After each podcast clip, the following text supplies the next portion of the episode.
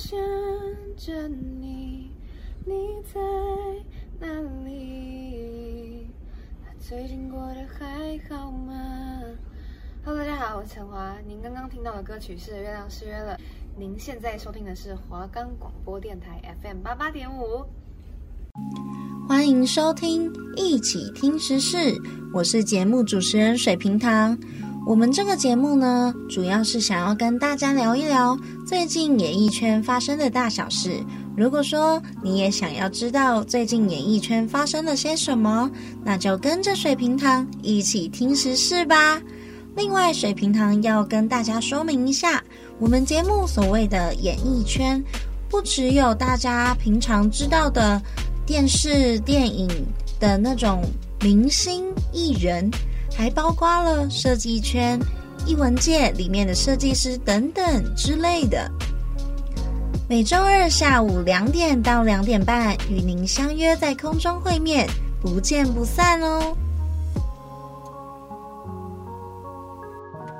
我们的节目可以在 First Story、Spotify、Apple Podcast、Google Podcast、Pocket Cast、Sound On Player 还有 KKBox 等平台上收听。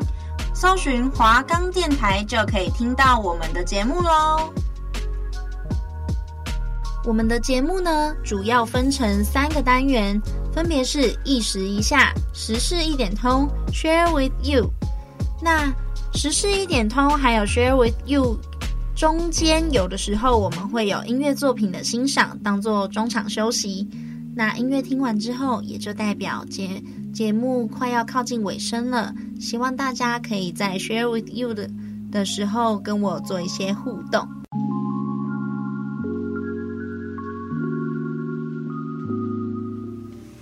各位听众，大家午安，我是节目主持人水瓶糖，又来到我们一起听时事的时间喽。不知道大家，嗯，在疫情之后，就是解封之后，有没有去电影院看过电影的呢？因为我那个时候就是疫情，呃，应该说学校那个时候有尝试要先办两个礼拜的远距教学，就是上个学期末。我那时候面临到一个问题，因为两个礼拜对大学生来讲算长，但也没有到很长。但住外县市的同学就会希望想要回家一下。那基本上那个时间大家都挤成一团，我就觉得，我就觉得如果说。如果说我自己也下山的话，会不会就在这中间就是怎么了？对，那所以那个时候我就有一点胆小，我就想说，那不然就是我自己晚一点下山，跟人家避开时间，就不要那么的不要那么的急，就慢慢来。后面呢？我不知道是因为我太慢了 还是怎么样，就是大家都下山了，剩下我就是基本上我认识的人剩没有几个还在山上，基本他们就是呃，可能他们有担任什么社团或是系学会的干部，他们才会待在山上，不然基本上都已经下山了。那我自己是因为那时候想说不要跟人家挤一起。所以我就是比较晚下山，那我大概是暑假的时候才下山的。那暑假那个时候下山，回到家里没有多久，我就跑出去看电影了。我的没有多久，大概是一两个礼拜这样，我就跑出去看电影。那我那时候看的是一部非常夯的电影，那个时候一出来，整个被那个甘蔗帅到。人家都是什么抽烟什么东东，他就突然来一个很台的啃甘蔗，不要怀疑，就是我们的《当男人恋爱时》没有错。我们今天的主题就是跟这部电影有关的颁奖典礼，也就是我们的台北电影节。前阵子已经有颁奖了，那这一次我们来谈一谈台北电影节的主视觉。嗯、台北电影节主视觉呢，这一次的设计师是 Misk，那它是以五十只的蝴蝶去做变化，还有重组。相信呃有在关注我们北影，也就是台北电影节的朋友，基本上都应该知道蝴蝶是台北电影节的灵魂。那这一次设计师在设计的时候，当初啦，当初他在设计的时候，他有面临到一个问题，他有一点两难。他想要把蝴蝶的形象找回来，但是另一方面，他又不想要刻意的去感觉让人家觉得好像他在刻意强调说，哦，蝴蝶。他希望把蝴蝶的形象找回来，但是他又不想要让人家觉得他很刻意去强调蝴蝶这个东西。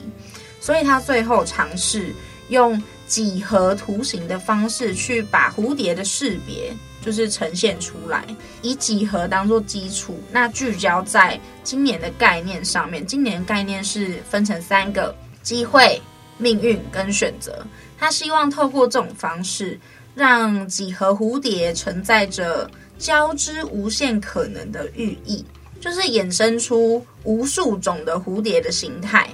他说他自己以前啊非常喜欢用单一 icon 的表现概念，但是这一次在产出就是蝴蝶的过程当中，他发现让元素随意的排列组合的话，会有更多的变化，更多的惊喜。可能假设独立的 A 跟独立的 B 组合出了 C。那除了 C 以外，A 跟 B 又变化出 D 等等等之类的，就有点像我们人体基因的重组的那种实验的感觉。我们的 Misk 呢，他自己是喜欢摇滚乐还有电影，他也设计过很多的演唱会或者说影展的视觉，所以他这一次在就是台北电影节的主视觉上面的配色呢。他自己有说，就是他担心鲜明的图像设计反而会让人家觉得比较没有影展的感觉，所以他选择用多数影展的普遍印象，就是有一点庄重的黑色。黑色通常让人家感觉很稳重、很庄重、很正式的感觉。他希望透过这个颜色呢，搭配世界最美蝴蝶翅膀的那一抹蓝色。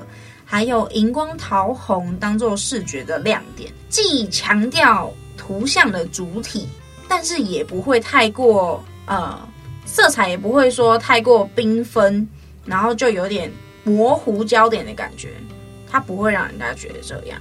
那设计师自己也强调，这一次的提案还有执行的过程非常顺利。那很大的原因是因为。北影非常重视设计是否可以回应概念的论述，所以他可以专注在怎么明确的把概念转换成视觉这一块。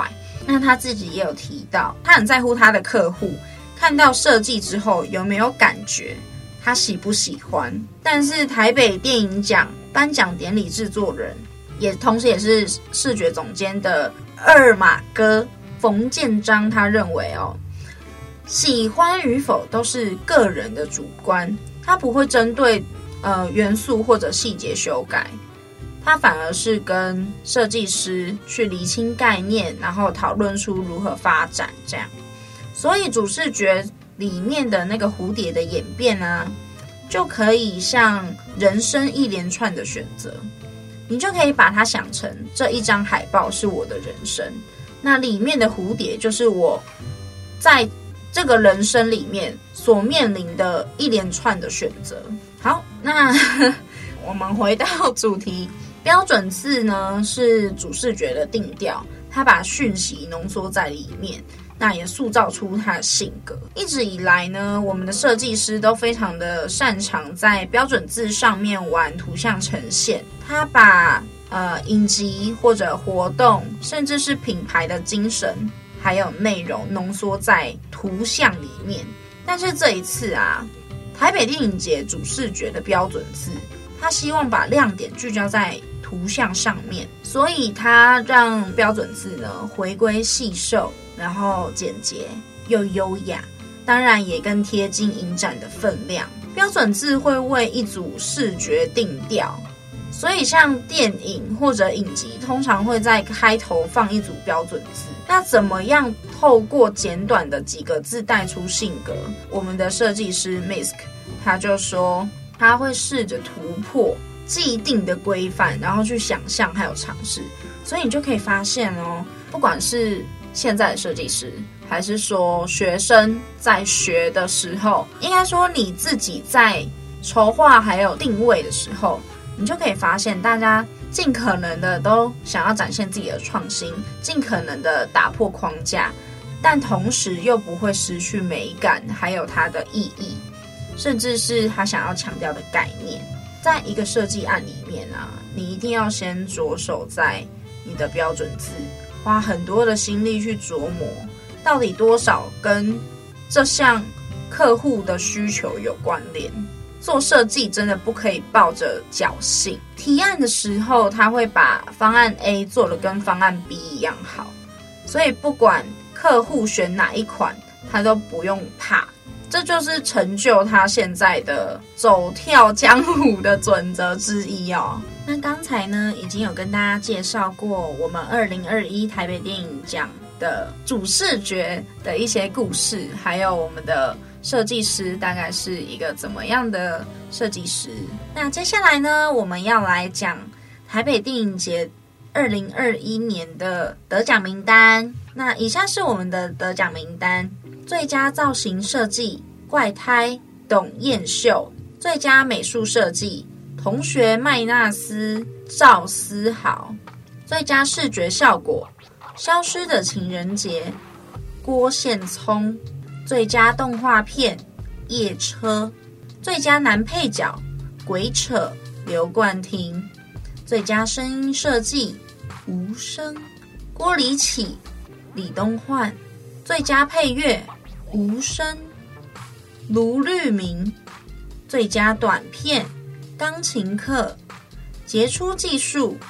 动画制作《废弃之城》，最佳新演员吴声、陈妍霏，最佳剪辑《消失的情人节》赖秀雄，最佳纪录片《补慢的人》，最佳女配角《鬼扯》白白，卓越贡献奖黄建业，最佳摄影《补慢的人》许哲嘉，最佳编剧。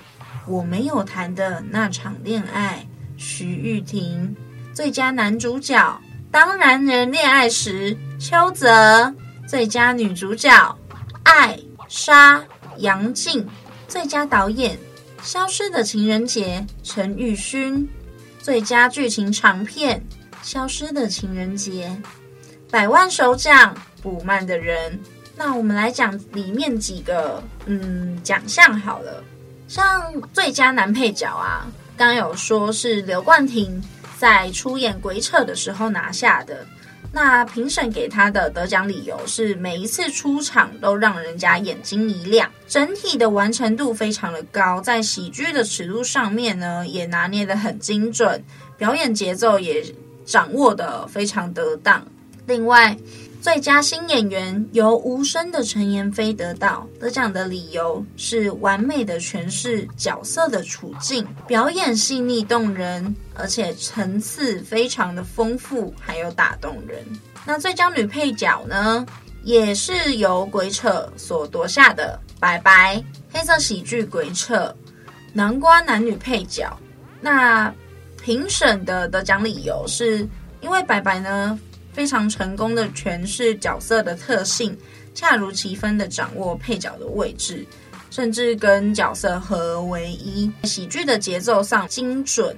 然后浑然天成，就是很自然啦。因为刚前面有讲到，评审觉得他跟角色合而为一了，合而为一，那基本上演起来就是非常自然。因为等于说你已经完全融入在，已经完全 mix 在你的呃角色里面的，所以不管你做什么，都很像是你演的那个人在做什么。好，那我们的最佳男主角，当男人恋爱时的邱泽，评审给他的评语呢是说，演出非常的写实而且自然，那赋予角色深刻的魅力，细致呈现男人的情感，非常打动人心哦。而且评审讲到一个，我觉得哦，真的是称赞非常高。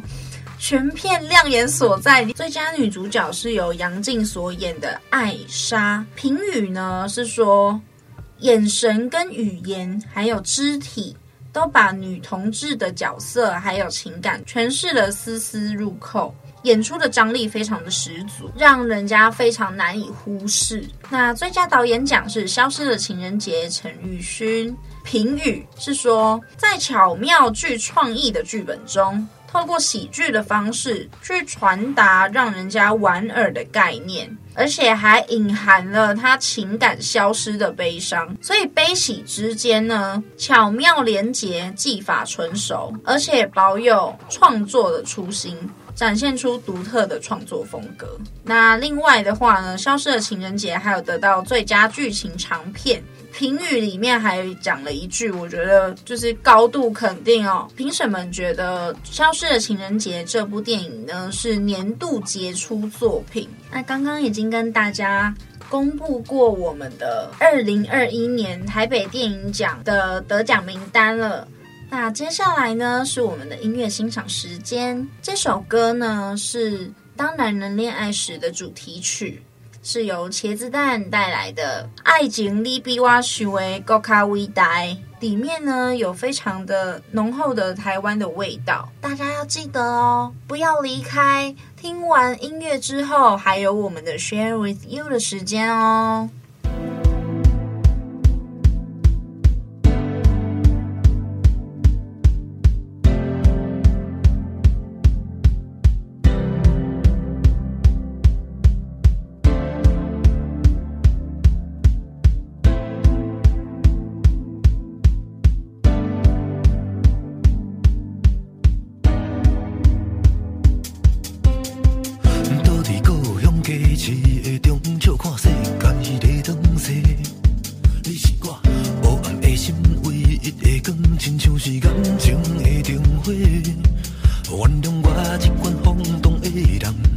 原谅我这一款夭寿的人。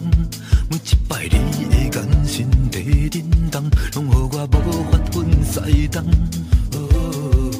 我用我的人格来保证，我是永远袂后悔。你是我目前为止的爱情内底，无疑是上水的迄个。我其实不是不愿离开。拢怪你走入了我的人生，无心的爱情伤害伊造成，你我着爱来负责任。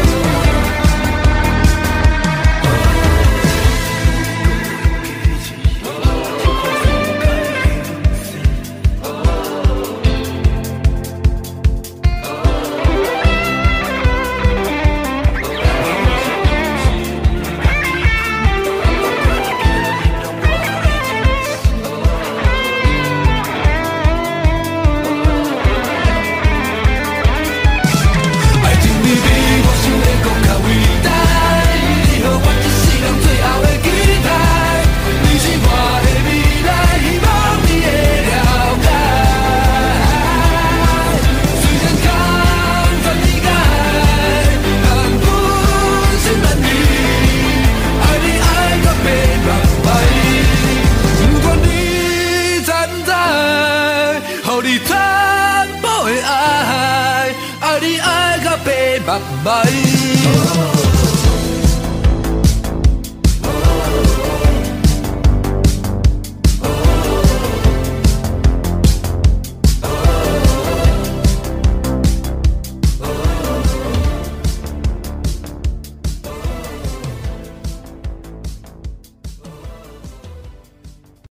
那刚刚听完了啊最佳男主角出演的电影主题曲你们的想法是什么？我自己是觉得，就是，嗯，这首歌我当初在电影院看的时候，因为，呃，许玮宁跟邱泽他们两个是男女主角嘛，那他们两个，我我不知道，我不知道为什么，就是那时候我觉得我自己有点，有点怪怪的，就是我自己是他们哭的时候，我跟着哭。他然后发现很好笑的地方的时候，我又笑了，就是有一点破破涕为笑的感觉。对，然后我跟我跟我朋友去看的时候，我就就是我朋友就一直拿卫生纸跟我讲说啊，你到底要笑还是要哭？我说没有啊，你都没有认真看电影哦，就是你就跟着人家剧情走嘛，你都付钱到电影院了，你就跟着人家剧情走。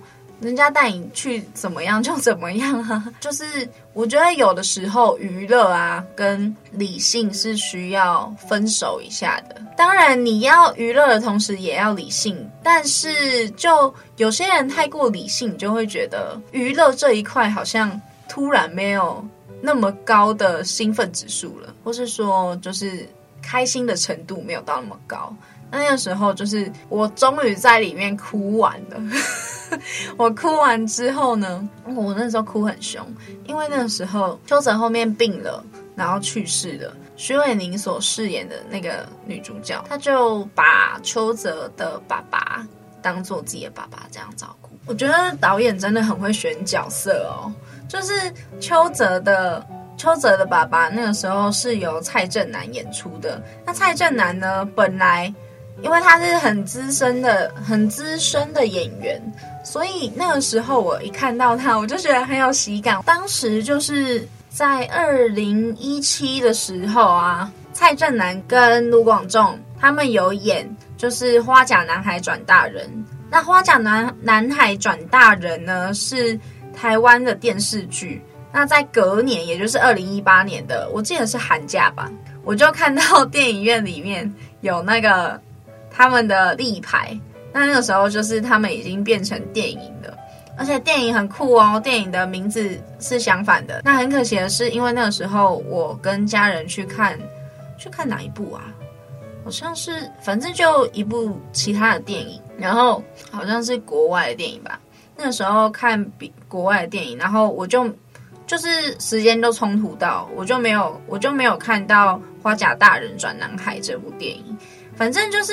怎么说呢？我对蔡振南的印象就是非常有喜感的一个前辈，然后就是他每次，就是他每次只要出演的时候，我看到他的脸，我就会想笑。我没有，我没有要不礼貌的意思，但是就是他出演的时候，他有的时候他不管他不管演出的时候是讲国语还是台语。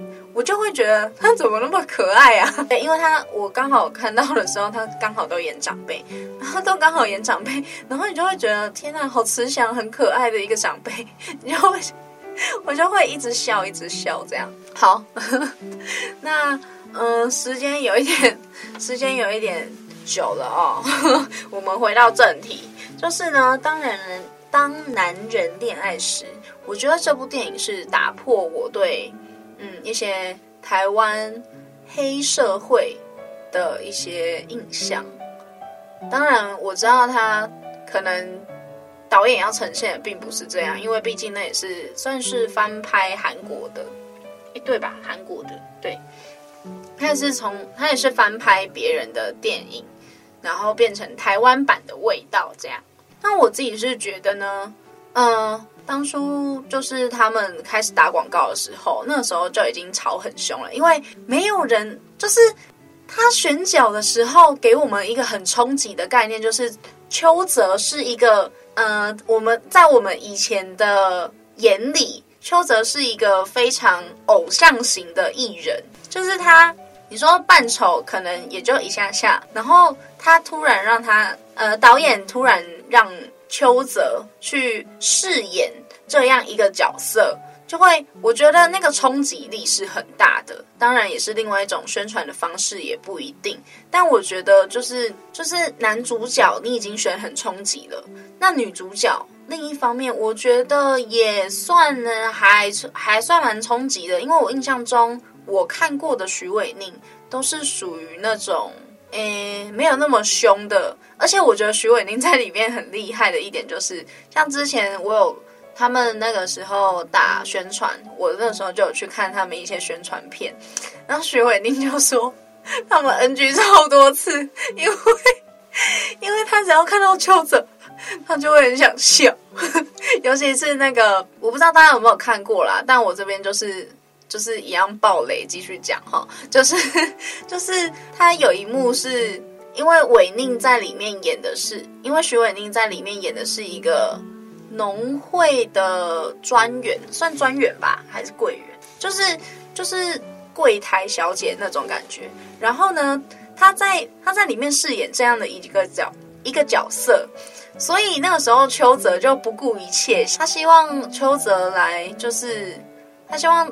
哎，他希望追求到许伟宁这样啦，所以他就不顾一切，他就是疯狂抽那个。大家应该知道，去农会或者邮局的时候，不是都要，不是都要抽号码牌吗？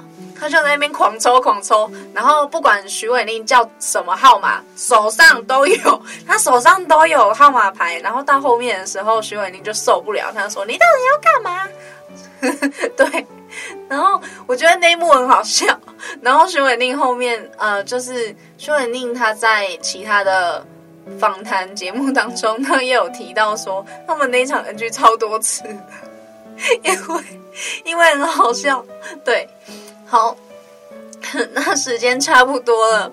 呃，如果说你想要，你想要再多知道一点，多知道一点跟台北电影节有关的，欢迎大家上网去搜寻。那节目这边告一个段落，我们就下周同一时间再见喽，拜拜。